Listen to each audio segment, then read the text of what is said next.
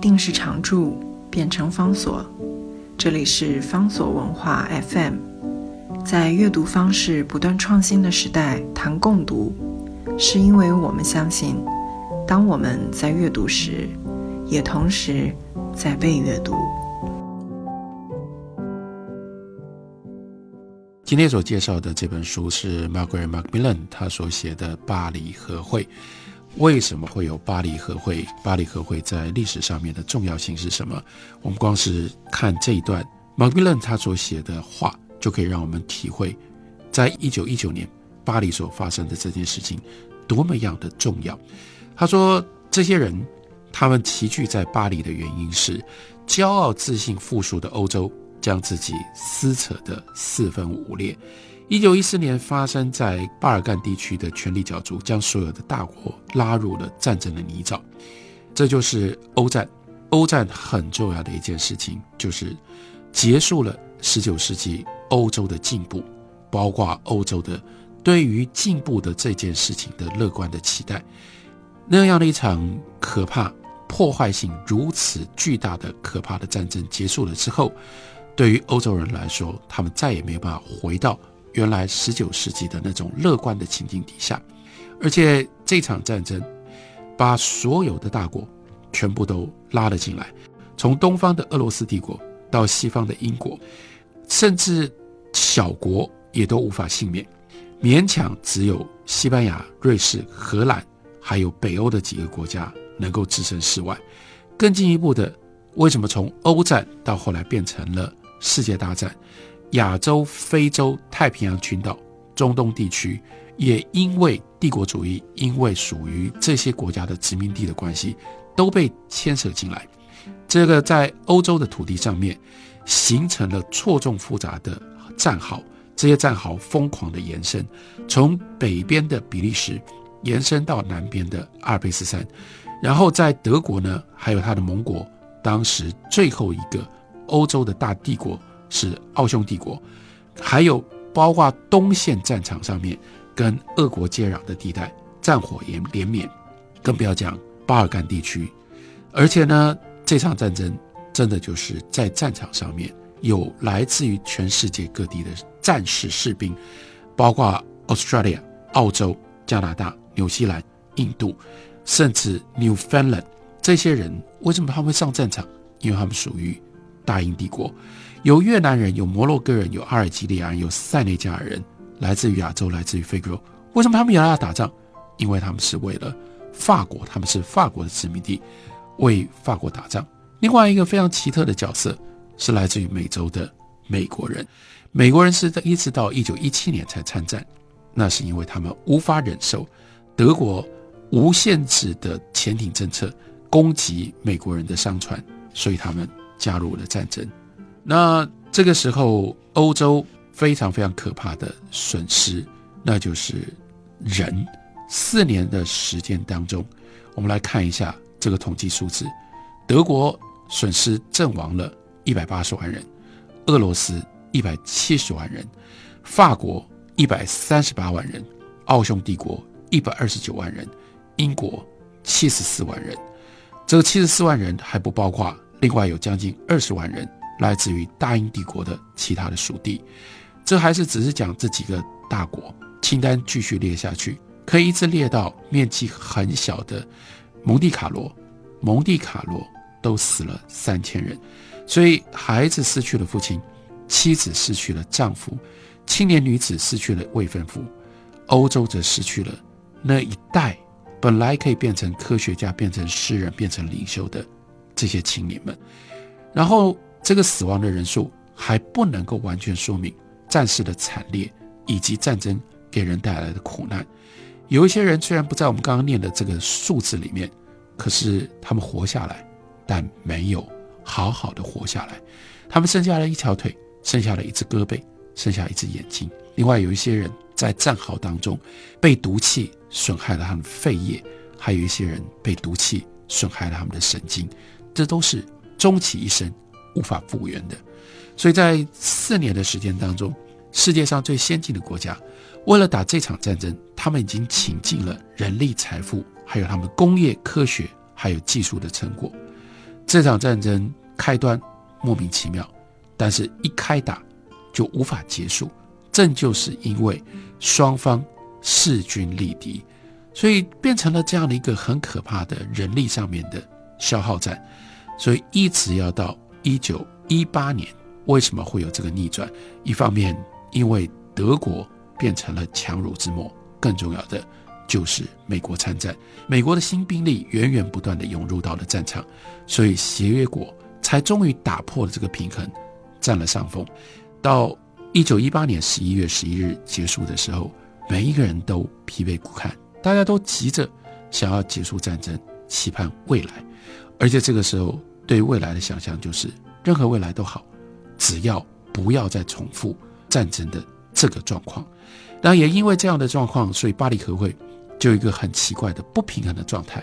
这个不平衡是战争主要是在欧洲打的，主要的代价是这些欧洲国家付出来的。但是正因为这些欧洲国家，他们分成了这样的两个势均力敌的阵营，打到两败俱伤，以至于最后决定战争胜败的不是一个欧洲的国家，而是美国。所以等到要来收拾局面的时候，美国变成了整个和会当中最强大的力量。最强大的声音，而偏偏这个时候，美国的总统是一个抱持着高度世界和平理想的乌州威尔森，所以威尔森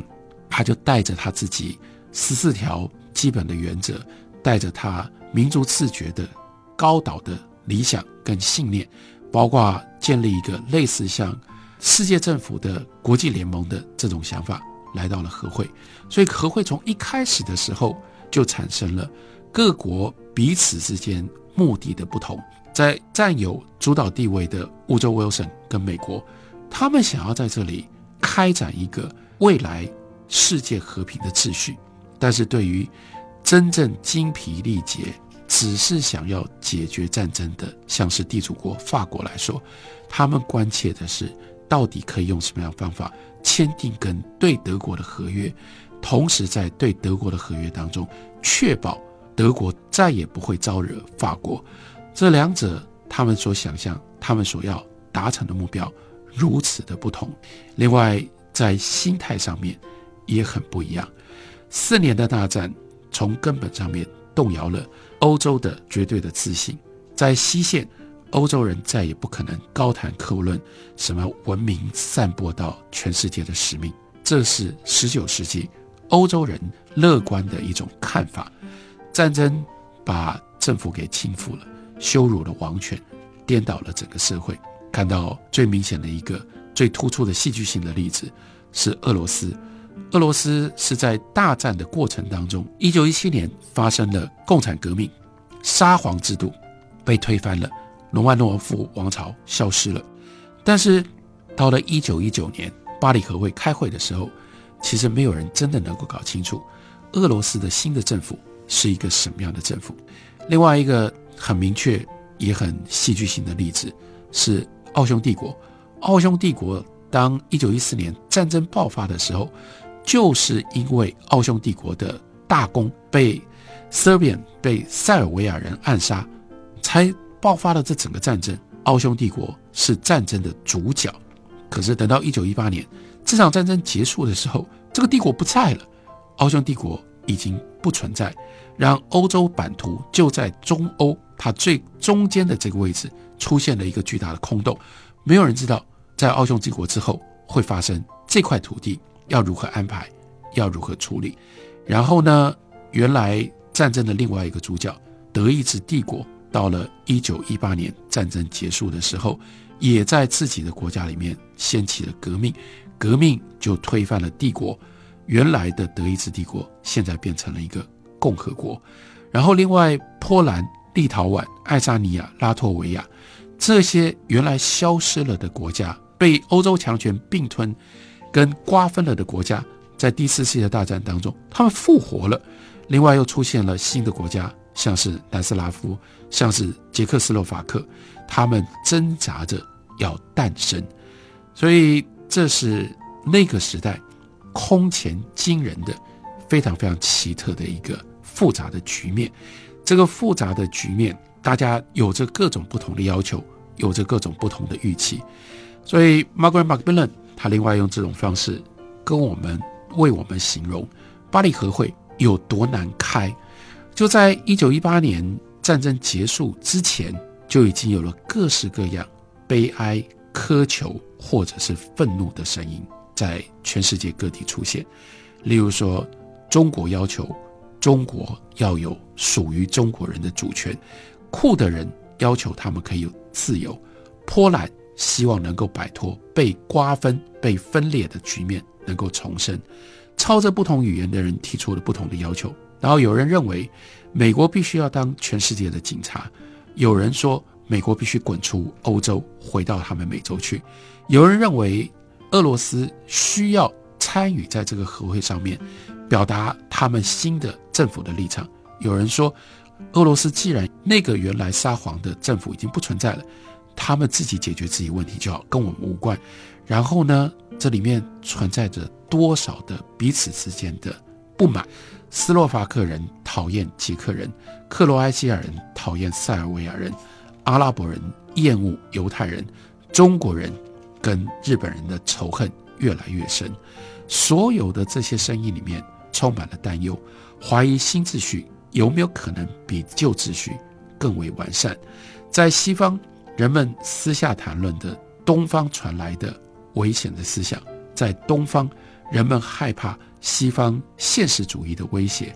欧洲人想要知道究竟能不能恢复元气，想要知道如何能够控管他们的新的盟国，那就是趾高气扬的美国。非洲又害怕在这个整个局势当中彻底被世界遗忘。亚洲则希望，尤其是日本人。认为未来属于他们的，只是必须先解决当下的问题。用这种方式，马克米伦帮我们铺成了巴黎和会的复杂性。然后，马克米伦在这个书里面，他又用一种非常特别的方式，把这么复杂的一场和会可以讲清楚，而且讲得引人入胜。这就牵涉到这本书原来的英文的书名叫做《Peace Makers》，它指的是。这些人，他们来到巴黎，他们要做创造和平的人，所以这本书是以这些人作为主角写的，主要是人，而不是会议，而不是制度。所以我们会认识参与在巴黎和会上面所有这些重要的角色，因为讲的都是人的故事，所以格外的好看。这是 Margaret Macmillan 的巴黎和会介绍给大家，推荐给大家。